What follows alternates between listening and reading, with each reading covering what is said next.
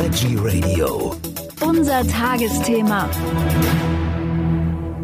Bei mir zu Gast heute am Telefon ist die Kochbuchautorin und Ernährungsexpertin Dr. Barbara Rias Bucher. Erstmal herzlich willkommen bei uns. Danke. Sie haben ein äh, Buch geschrieben, das heißt Superfood Salat. Ist Salat wirklich ein Superfood?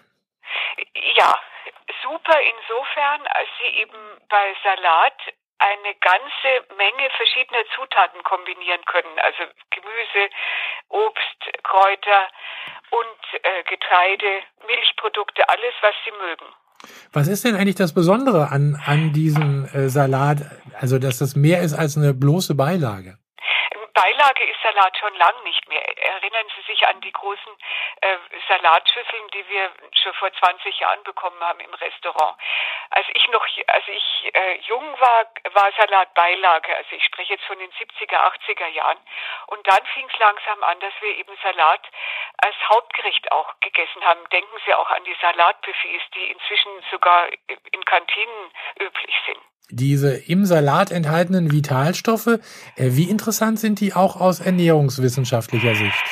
Wir müssen eben unterscheiden zwischen den äh, Nährstoffen, also ich spreche jetzt von Fett, Eiweiß und Kohlenhydraten und dann den sogenannten Plant Chemicals oder Bioaktivstoffen.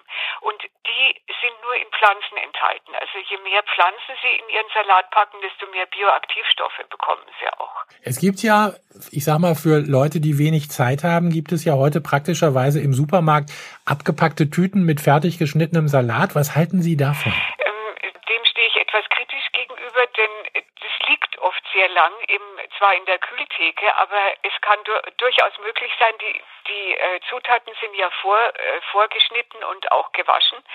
Und da ähm, besteht die Gefahr, dass sich eben dass Keime auf den äh, auf diesen Mischungen wachsen. Ich halte weitaus mehr davon, immer frisch zu kochen.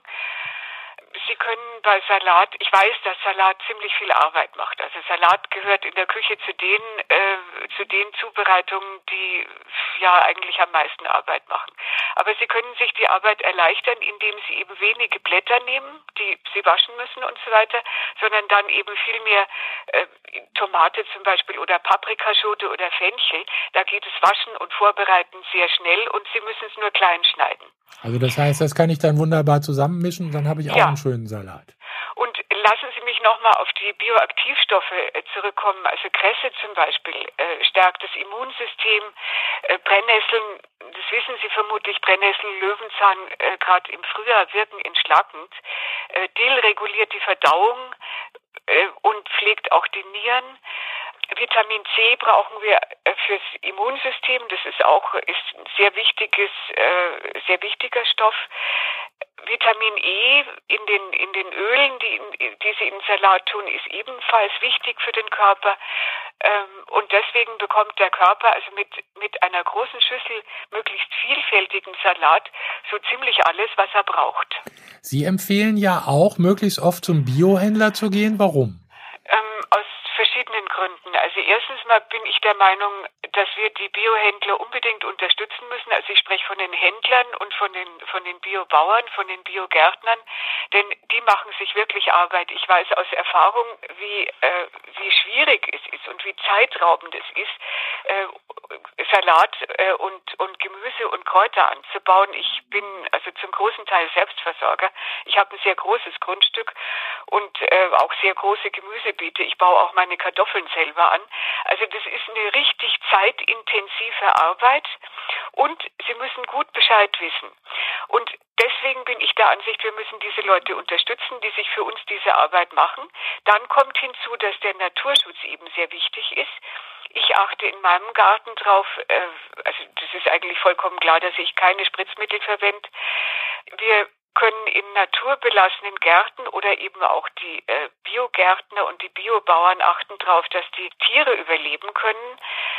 Denken Sie an die Bienen zum Beispiel oder auch diese ganzen Kleinlebewesen, auch die Bodenlebewesen im Körper.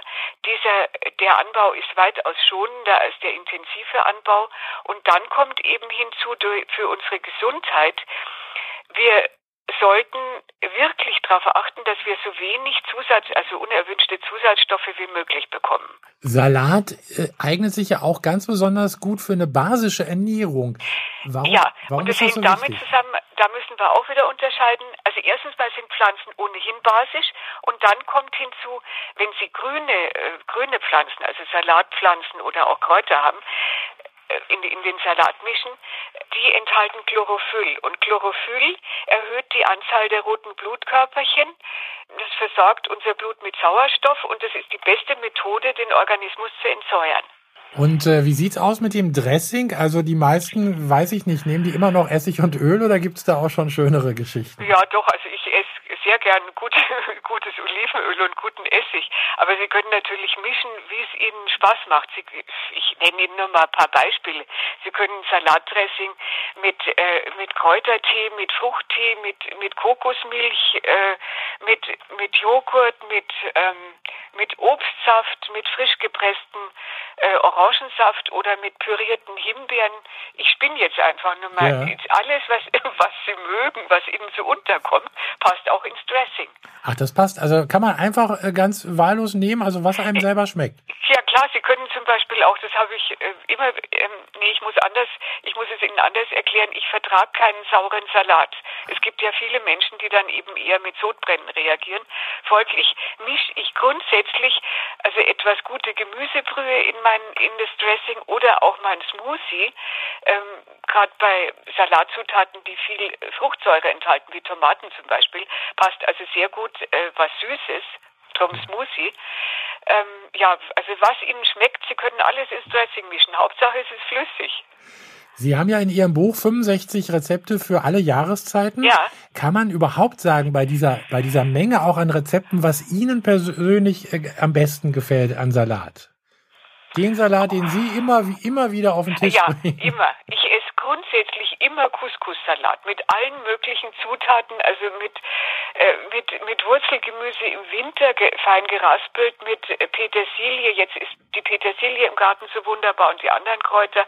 Im Sommer mit meinen Tomaten. Ähm, ich liebe Couscous-Salat. Was kann ich Ihnen noch sagen? Einfach einen gemischten Salat äh, mit Avocados drin zum Beispiel. Mhm. Ähm, oder was ich auch sehr, sehr, sehr gern mag, ist Tomatensalat mit, mit Pfirsichen. Tomate mit Pfirsich. Aha, das habe ich noch nie gehört. Oder Sie können Pfirsiche zum Beispiel überhaupt Obst auch sehr, allerdings reif. Sie müssen immer nur wirklich reifes Obst nehmen.